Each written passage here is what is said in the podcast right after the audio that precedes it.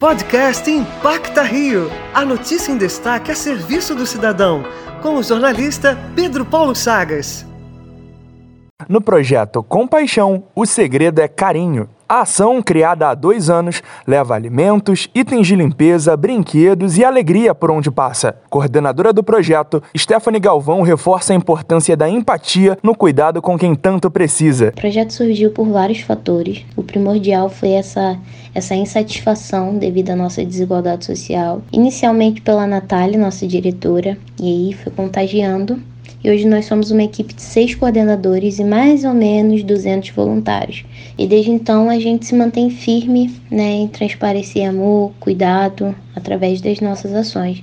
Podem ser em asilos, orfanatos, abrigos, nas ruas.